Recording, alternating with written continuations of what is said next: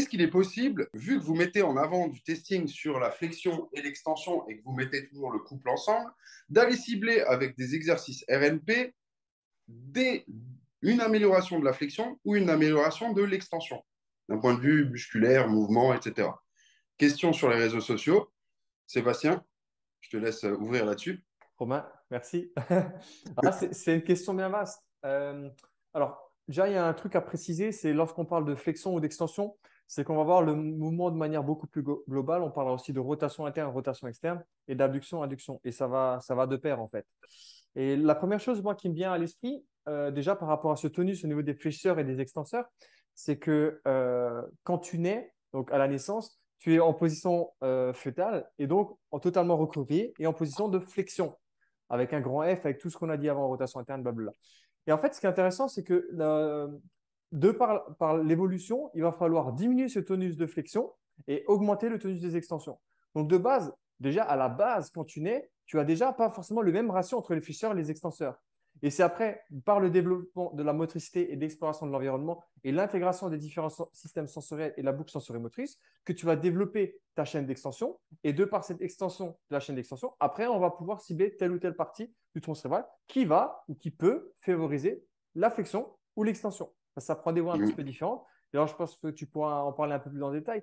Mais encore une fois, il ne faut pas être ciblé. Mais par contre, effectivement, quand tu, quand, quand, tu fais une évaluation au niveau du testing biomécanique, à mon sens, ce qui est important, c'est effectivement de chercher les deux, rotation interne et rotation, externe. Tu vas faire de l'abduction, fais un test d'abduction aussi. Tu fais un mouvement de flexion, fais de l'extension aussi. Ça te permettra aussi de savoir un peu plus si c'est plus au niveau flexion ou au niveau plus au niveau de l'extension ou euh, qui est problématique en fait, plus qu'une simple articulation. Oui, il y a l'articulation, mais après, tu as quelle modalité d'articulation Quel degré de mouvement Après, je peux parler par rapport au niveau tonus et tout, mais, mais ouais, je pense que c'était un bon, euh, une, bonne, une bonne base à bien comprendre avant d'aller même dans la suite, en fait.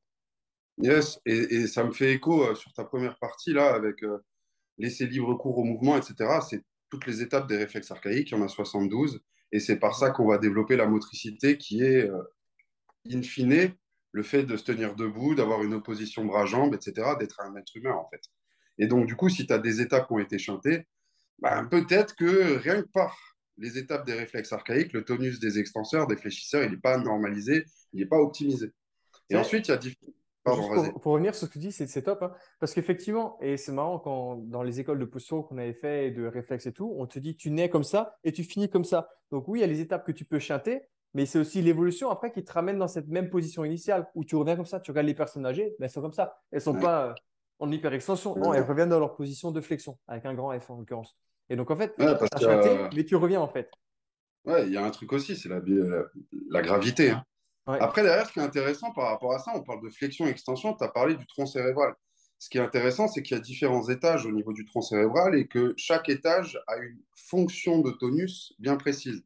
Donc, un étage qui va s'occuper de la flexion, l'autre plus de l'extension, un autre plus de la flexion, etc. Et en fait, ce qui est intéressant, c'est que quand tu regardes les études sur les réflexes archaïques, tu te rends compte que les réflexes archaïques se branchent à différents endroits dans ce tronc cérébral. Et que ces différents endroits sont soit en lien avec la flexion, soit en lien avec l'extension. Donc, quand on revient à l'ontogénèse, avec les réflexes archaïques jusqu'à 7 ans qui doivent s'intégrer, s'il y en a certains qui ne s'intègrent pas, ben peut-être que tu auras euh, un hypertonus au niveau de la flexion ou qui ne sera pas bien intégré, etc. Et en fait, la flexion euh, et l'extension ne seront pas bien normalisées, on va dire. Et donc, du coup, tu peux avoir un lien entre les étages du tronc cérébral et des réflexes archaïques. Et ensuite, ce qui est intéressant, c'est que du coup, tester la flexion et l'extension puis par la suite aller mettre en place des exercices qui ciblent certaines parties des voies descendantes qui passent par le tronc cérébral, donc les voies réflexes, euh, on va, entre guillemets, savoir, parce qu'on connaît la neuroanatomie, la neurophysiologie, par où ça passe, ben on va savoir quelle zone on a ciblée. Et s'il y a une amélioration d'output sur la flexion ou de l'extension, on va pouvoir en extrapoler euh, une hypo activité d'un point de vue du tonus des fléchisseurs ou une hyperactivité des fléchisseurs. Du coup, en fait, ta flexion, là, tu peux l'améliorer en amenant un meilleur tonus des fléchisseurs, mais tu peux aussi l'améliorer en régulant le tonus des extenseurs qui est trop fort. Et à toi de savoir, en connaissant ta neuroanatomie, les différents exercices qui vont jouer soit sur l'un, soit sur l'autre, tout simplement. Je ne sais pas si j'ai été clair, je pense, et je pense que tu peux rebondir là-dessus.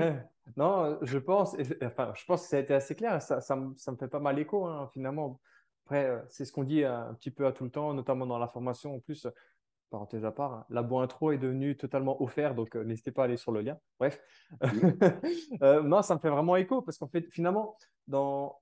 et je, je prends l'exemple. C'était quand? Hier, j'étais dans la salle de sport et tout, et on parlait, ah, je choisis que des mouvements polyarticulaires, etc. etc. En vrai, c'est bien, mais quand tant que ton, ton tonus n'est pas régulé, en fait, tu seras. En fait, c'est ça qui est problématique, c'est que quand tu ne sais pas ce qui est vraiment problématique, c'est que tu seras, oui, tu choisis peut-être des mouvements qui de base sont bons, mais si tu as un tonus qui est totalement déréglé entre fléchisseur et extenseur et tout, parce qu'il y a des mauvaises euh, connexions qui se font, en fait, tu as beau choisir les meilleurs exercices du monde, en fait, il ne sera jamais bon pour toi parce qu'en fait, c'est toi qui n'es pas bon. Donc l'exercice, il peut être bon, mais l'exercice, il n'est pas bon pour toi parce que toi, tu n'es pas bien câblé, en fait. Et c'est ça qui est un. Ouais, je, ne sais pas, je m'enflamme, je, je pars dans tous les sens. Non, c'est ça qui est intéressant, justement, quand tu commences à fouiller. Non, je te suis totalement. Quand tu commences à fouiller, euh, c'est vraiment, vraiment cool. Donc, oui, effectivement, on utilise flexion-extension, rotation externe, rotation interne, abduction, adduction, en fonction ben, de ce qu'on cherche à, améliorer chez la personne en face de nous, en fonction de l'anamnèse, en fonction de, OK, on a des problématiques autour de ça, ben, on va aller faire du testing autour de ça et du testing biomécanique. Et ensuite, derrière, ben, les réflexes archaïques, ils se branchent principalement dans le tronc cérébral. On sait aussi que ce tronc cérébral, il y a différents étages qui sont en lien avec, euh, c'est un gros raccourci, mais avec le tonus des fléchisseurs et le tonus des mmh. extenseurs. Ben, donc, du coup, tu fais les liens tout seul et tu arrives à proposer des prises en charge qui prennent en compte à la fois ben, la vision posturologique, où tu vas faire une, une observation de la statique, debout, etc. Ben, tu vois aussi, l'observation de la statique, c'est du tonus aussi, Bien sûr. de base.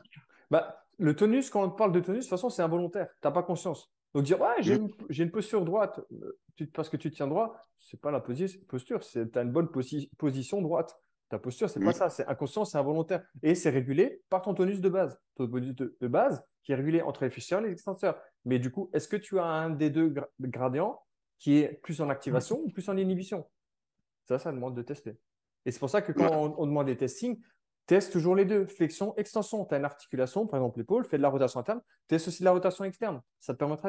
Mais quand on te parle après d'entraînement, ça, encore une fois, c'est intéressant. Mais après, quelles conséquences tu vas mettre à l'entraînement? Parce que quand tu vas parler d'entraînement, après, tu vas cibler différents cadrans. Est-ce que tu vas euh, cibler ton cadran en haut droite plus au niveau de flexion, extension, ton cadran droite, euh, gauche, bref, gauche-droite, et pareil au niveau des jambes. Tu as quatre cadrans d'entraînement. Et qu'est-ce que tu, quelles conséquences aura à, l'entraînement en fonction de si tu as un excès de tonus au niveau des fissures, des extenseurs? Et Ça, c'est toute cette euh, réflexion qu'il y a à avoir au niveau de l'entraînement. Et ce qui fait que, enfin, quand je parle d'entraînement, c'est entraînement rééducation comme entraînement performance ou entraînement coaching classique c'est dans ton entraînement, comment est-ce que tu peux prendre en considération ces aspects-là de la personne et de son tonus pour pouvoir répondre à ses objectifs et tirer et optimiser le système nerveux pour arriver à un objectif. Ouais, de la perte. Ouais. parce qu'on on parle de mobilisation, mobilité, mais en fait, la mobilité, c'est. Ouais, mais c'est une question de tonus aussi, c'est pas une question de longueur musculaire. Et c'est pour ça qu'on choisit aussi la mobilité, parce que sur nos testings, parce que c'est très simple à mettre en place et que c'est très simple à mettre en place et ton système il est tellement rapide dans sa réponse que tu as une réponse instantanée. En bien ou en moins bien. Parce que si tu choisis un mauvais exercice, tu peux régresser. Mais en tout cas, on a une réponse et on sait ce que ça, c'est pas bon. Et on a des informations qui nous permettent de mettre en place un programme.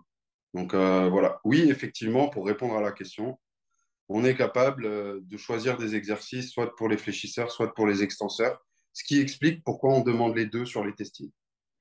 Et ce qui explique pourquoi aussi sur certaines vidéos euh, qu'on peut poster sur les réseaux sociaux, il y a juste de la flexion. Et derrière un exercice, bah, parce qu'en fait, on sait que 80% du temps, ça va matcher sur de la flexion et pas sur de l'extension, tout simplement. Voilà. Et ça, c'est de la neuroanatomie euh, simple. Hein. Le bouquin, il parle de ça. Ouais, et je veux juste faire le pont aussi, parce qu'il y en a quand même de plus en plus. Est-ce que vous avez des articles scientifiques, etc tu prends un livre neurosciences où tu regardes n'importe quel papier, il va te le dire. Ça marche comme ça. Donc, à mon avis, on n'invente rien. C'est juste comprendre ta base et Là, on a trouvé euh, hier, pour le coup, un article. C'est Adrien qui a trouvé un article de 1982 qui donne l'origine du moro. Où c'est que le moro se situe dans le tronc cérébral? C'est écrit, hein, noir sur blanc. Voilà. Il suffit de chercher. Bref, Ouais, et après, il faut chercher à droite, à gauche. Oui, c'est complexe à trouver, ça prend énormément de temps. Bah, on est là pour ça, en fait. voilà, c'est un peu notre Ouais, grave. bon, bah, stop. Merci, Romain. Et, euh, merci à tout le monde. Et puis, euh, si jamais, donc j'ai dit en, vite fait euh, pendant, le, pendant ce quart d'heure, dans le sens où, je ne sais pas si vous avez pu voir, donc depuis une semaine maintenant, il y a une formation d'introduction à la reconversion neuropostale pour tous ceux qui veulent se former, où on a 6 heures de, de vidéo, contenu théorique et pratique, avec plus de 30 exercices correctifs pour améliorer le mouvement, flexion ou extension en l'occurrence. et un rendez-vous avec l'un des formateurs, donc soit Romain, moi ou Adrien. Et, puis voilà, donc n'hésitez pas, c'est 100% offert. Il y aura juste le lien qui sera directement en description dans cette vidéo. Sur ce, ciao, ciao. Salut tout le monde.